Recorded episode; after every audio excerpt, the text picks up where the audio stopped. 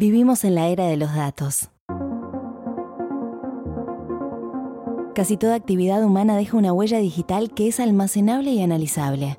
En este episodio, charlamos con Luciano Galup, uno de los mayores expertos argentinos en comunicación digital, sobre el valor de las estrategias de comunicación política orientadas a redes sociales y la manipulación de información de quienes navegan la red.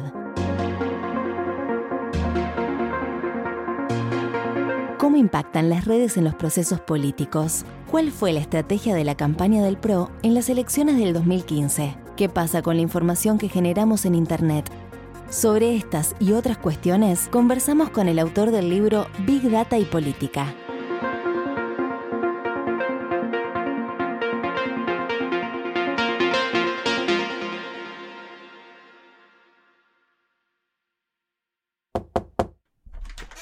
Vení, vení, pasá. Esto es No Ficción, el podcast de libros de Penguin Random House Grupo Editorial. Gracias por acompañarnos. En No Ficción leemos con vos. Te invitamos a descubrir nuevos mundos.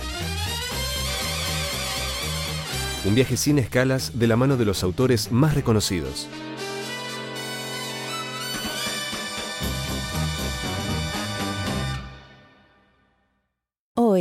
Big Data y Política.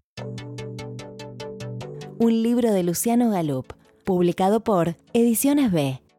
Bueno, lo que me motiva a escribir este libro es parte de una serie de interrogantes o de cuestiones que no estaban del todo claras y que yo tampoco tenía claras y es bastante exploratorio en ese sentido. Y tiene que ver con que desde 2009, 10, 11, gran parte de las explicaciones alrededor de las convulsiones que hay en el mundo o de procesos democráticos que también son convulsionados, como por ejemplo las elecciones en Estados Unidos, el Brexit, las elecciones en Brasil recientemente, son explicadas a partir de fenómenos vinculados a comunicación digital, ya sea Twitter durante la primavera árabe o el caso de Facebook y fake news en el proceso de elecciones en 2016 en Estados Unidos, como WhatsApp y Bolsonaro o la victoria de Cambiemos en Argentina.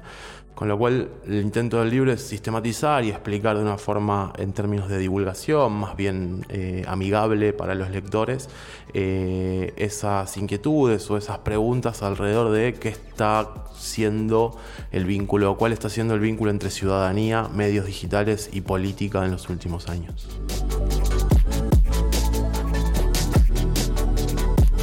Si durante muchos años las personas se conectaban entre sí en el sindicato, en el partido político o en el club de barrio, es decir, en el marco de instituciones fuertes que dotaban de sentido las pertenencias, hoy esas conexiones se debilitan y nacen nuevas a través de las redes. Esta fragmentación construye también formas autoritarias de participación y alimenta o amplifica discursos de odio que ya no encuentran formas de ser procesados como lo fueron durante el tramo final del siglo XX y principios del XXI. En Big Data y Política, Luciano Galup busca divulgar los repliegues de un campo del que emergen a borbotones, interrogantes y claroscuros.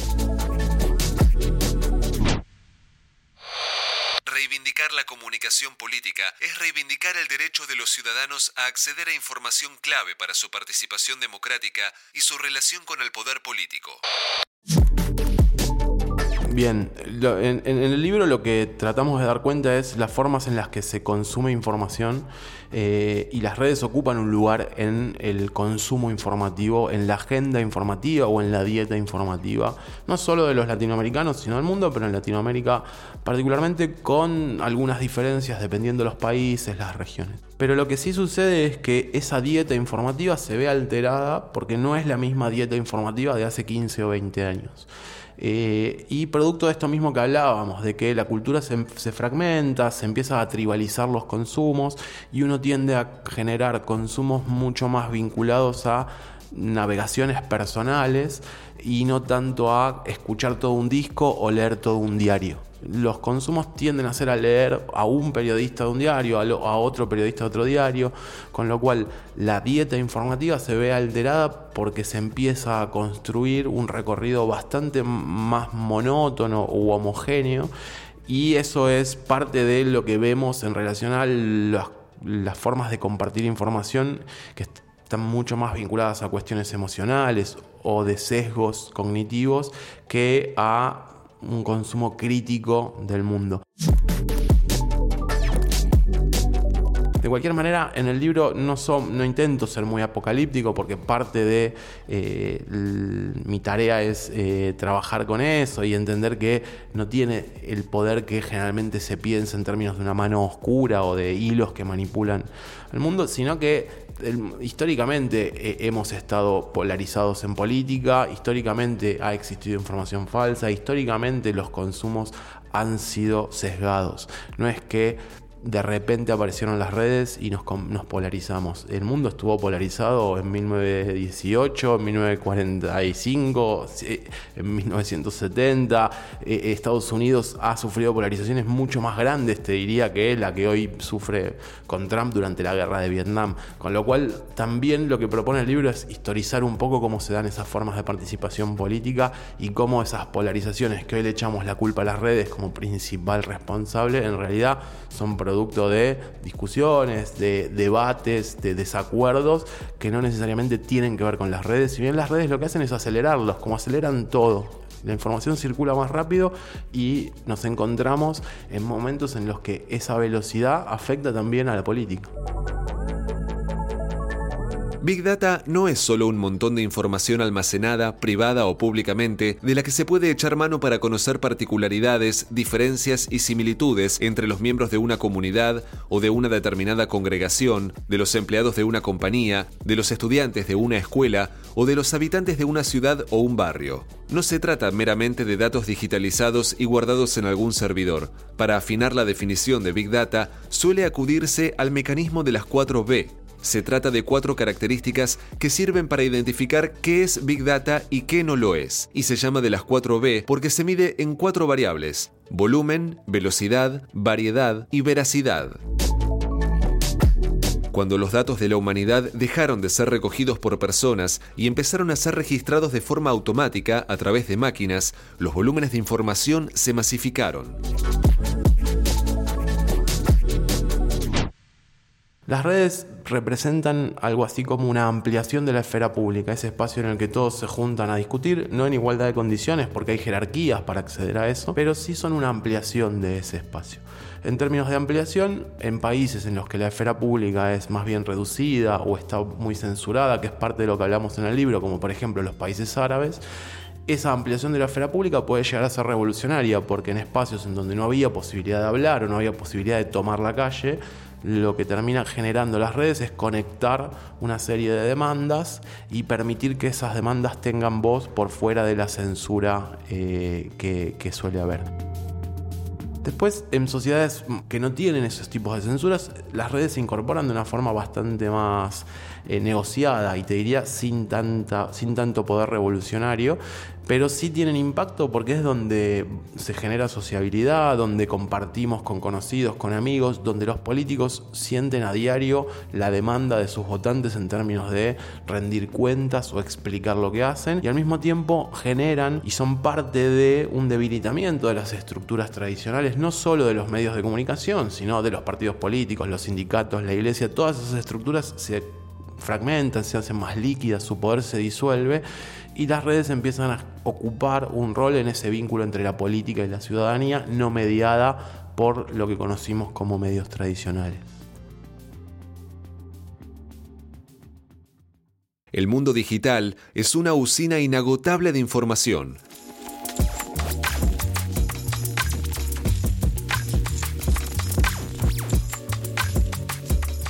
generamos aproximadamente 2.5 cuatrillones de bytes diarios. 500 terabytes de información se suben por día a Facebook, el equivalente a 20.000 discos de Blu-ray. Instagram absorbe 80 millones de fotos y en YouTube se reproducen mil millones de horas de video cada 24 horas. Se envían 204 millones de emails, se visualizan 10 millones de anuncios y se ejecutan 4 millones de búsquedas en Google por minuto. Por Internet circulan 50.000 gigabytes de datos por segundo.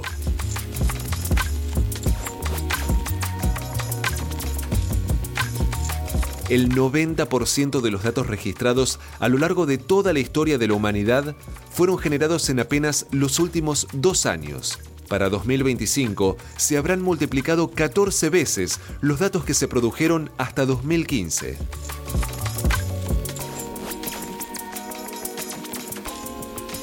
El mundo nunca fue tan pequeño y tan gigante a la vez, tan complejo y tan fragmentado.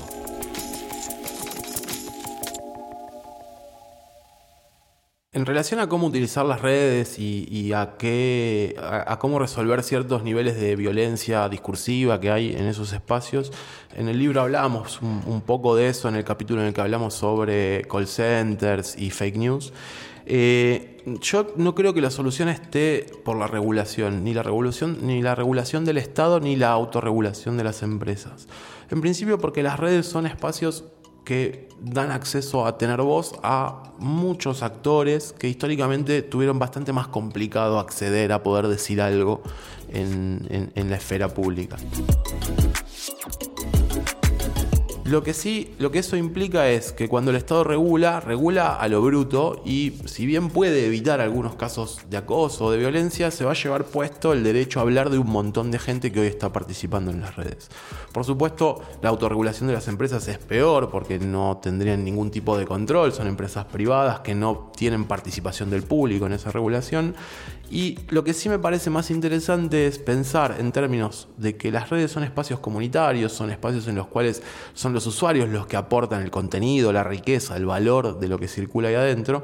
Y apostar a que sean esas propias comunidades las que se autorregulan, las que evitan que circulen discursos del odio, las que no permiten que haya discriminación, las que evitan a los trolls de carne y hueso formar parte de esas propias comunidades, me parece lo más enriquecedor es también lo más complejo porque implica que cada uno de los usuarios tenga un rol activo en cuidar ese, espacio de debate o de, diversión, de esparcimiento. No necesariamente siempre hay que estar opinando de política. De hecho, la participación política en redes es minoritaria alrededor del esparcimiento, la diversión, el, chiste, el distraerse pero sí me parece que en cualquier uso que se le dé a las redes, tener en cuenta que una regulación de los usuarios, de sus propios entornos digitales, va a ser siempre más rica y menos brutal que una regulación estatal o de las propias empresas.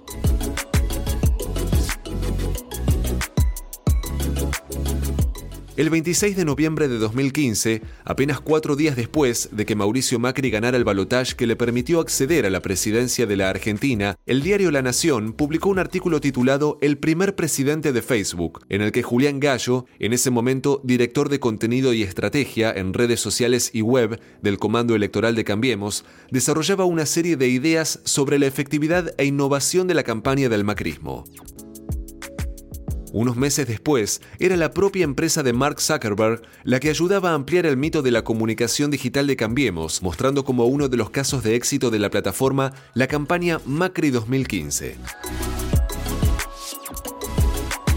La diferencia de Cambiemos en relación al resto de los espacios políticos es eh, haberse dado cuenta y haber tomado en serio la estrategia digital como parte de la estrategia de campaña. A partir de ahí se construye un mito que es que Cambiemos gana por las redes sociales. Cambiemos no gana por las redes sociales porque las redes sociales o ninguna campaña, ni en redes sociales ni en medios tradicionales, explica una victoria electoral, así como Bolsonaro no gana por WhatsApp. Eh, las sociedades son complejas, las tomas de decisiones son complejas y a veces elegimos explicar un triunfo electoral por un, algo que nos tranquiliza o que nos dice, bueno, fue esto pero lo que sí sucede con Cambiemos en 2015 y un poco menos en 2017, porque el resto de los espacios se acercan más a lo que Cambiemos propuso en 2015, fue entender que lo digital iba a ser una parte central de la campaña e incorporarlo como una pata de la estrategia de comunicación. Hagamos una pausa. ¿Sabes qué es un audiolibro? ¿Alguna vez escuchaste uno? Ahora tenés la oportunidad de aprovechar todos esos momentos en los que no podías leer leyendo. Déjate los auriculares, dale play y permití que te cuenten una historia en los oídos. Entra a megustaescuchar.com.ar y encontrá tu próximo audiolibro ahora.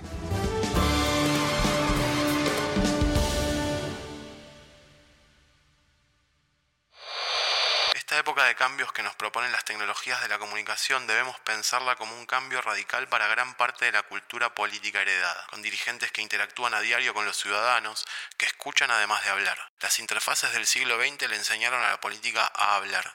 El presente le exige, además de decir, escuchar y dialogar básicamente porque se desarrolla sobre redes colaborativas que, a diferencia de los medios tradicionales, permiten que los ciudadanos respondan y reaccionen a lo que reciben. La experiencia del feminismo es un caso paradigmático, sobre todo a partir de dos grandes demandas, la lucha contra los femicidios, encarnada bajo el eslogan Ni una menos, y la militancia por el aborto legal, seguro y gratuito. En ambos casos, las redes sociales sirvieron para ampliar la esfera pública y permitieron tejer nuevas solidaridades entre mujeres que tal vez solo enfrentaban estas problemáticas en la intimidad de hogares violentos o escondidas de la mirada condenatoria de un sector de la sociedad. Las redes sociales, como herramienta, fueron un lazo impalpable para reconocer que el conflicto afectaba un número agravado de mujeres que atravesaban o habían atravesado situaciones personales similares. Fueron el amplificador de una problemática que, si bien ya tenía su militancia histórica y organizada, alcanzó así un impacto superlativo así como las experiencias de los trabajadores de las fábricas permitieron en el siglo XX organizar demandas obreras y crear los sindicatos partiendo de problemáticas comunes, en el siglo XXI vienen siendo las redes sociales las que pueden conectar nuevas formas de solidaridad y organizar demandas históricamente silenciadas o reducidas al mundo privado.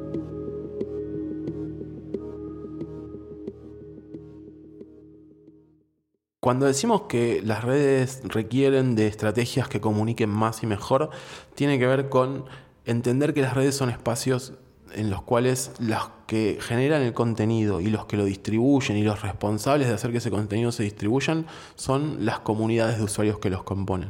Con lo cual, las estrategias en líneas generales de comunicación política, y no solo de comunicación política, sino de comunicación y de marketing de empresas, están muy acostumbradas a hablarle a audiencias y a vender van a espacios a decir, este es mi producto y es el mejor del mercado, quiero que lo compres. O este es mi candidato, es el mejor de las ofertas electorales que vas a tener, votalo. En redes eso no funciona y no funciona porque no funciona la publicidad pensada para audiencias, funcionan los contenidos orientados a que los usuarios los hagan propios y los compartan.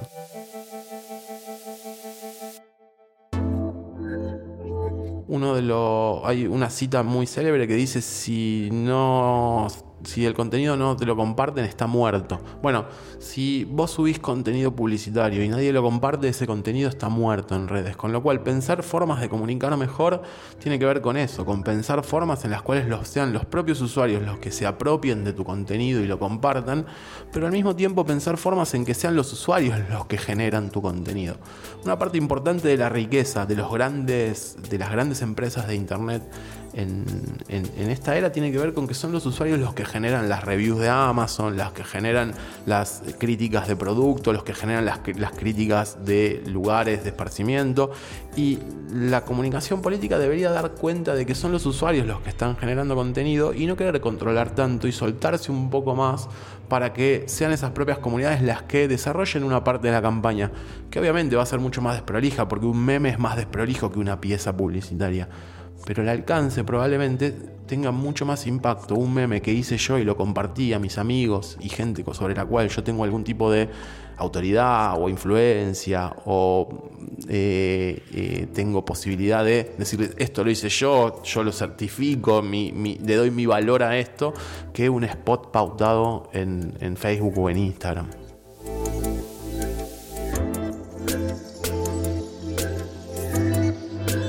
El uso de la tecnología no se agota en las estrategias de comunicación. El surgimiento de ciudades cada vez más inteligentes en las que los datos de los ciudadanos se utilizan para organizar el tránsito, la espera en hospitales públicos o la red de transporte colectivo u otras nuevas formas de incorporar a la ciudadanía a la gestión de gobierno tendrán impacto directo sobre la política y sobre el rol que históricamente cumplieron los gobernantes. Todos o casi todos los cambios y novedades de las que hablamos aquí ya existen y se pueden aplicar.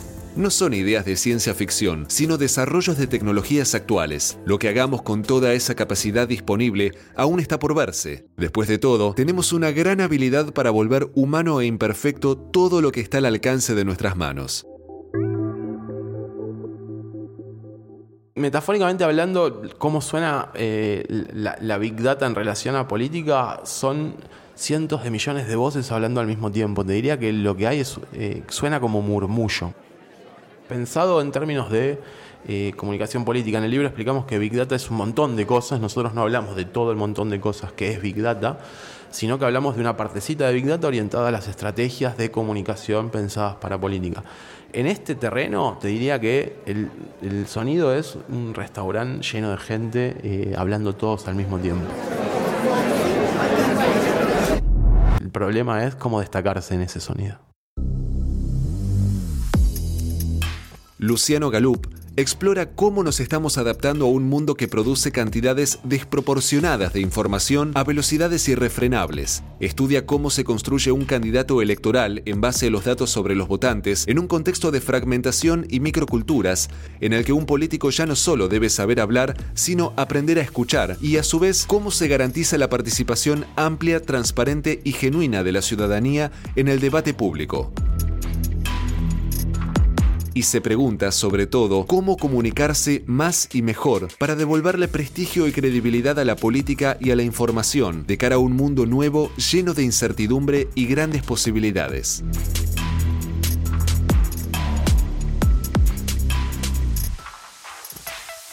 Luciano Galup cursó la maestría interdisciplinaria de estudios sobre servicios de comunicación audiovisual de la Universidad de Buenos Aires. Está diplomado por el Instituto Tecnológico de Buenos Aires en Big Data. Se especializa en medios sociales, comunicación política y análisis de datos. Desde 2011 dirige la agencia digital Menta Comunicación de Argentina asesor en comunicación gubernamental y Big Data a gobiernos y espacios políticos. Participó de campañas electorales a nivel provincial y nacional. Es columnista de Perfil, C5N y FM Blue. También es docente de Comunicación Política de la Universidad Nacional de 3 de Febrero y de la Facultad Latinoamericana de Ciencias Sociales. Coordina el área de innovación y desarrollo del Centro de Estudios Metropolitanos de Buenos Aires. Es miembro de la Asociación Latinoamericana de Investigación de Campañas Electorales y de la Asociación Argentina de Consultores Políticos. Big Data y Política es su primer libro. Encontrá Big Data y Política en todas las librerías o haz clic en la descripción de este episodio y compralo ahora mismo. Hoy leímos Big Data y Política, un libro de Luciano Galup, publicado por Ediciones B.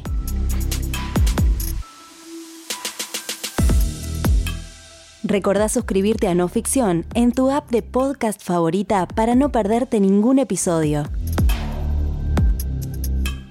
Una realización de Tristana Producciones y Román Frontini. No Ficción es una producción original de Penguin Random House, grupo editorial.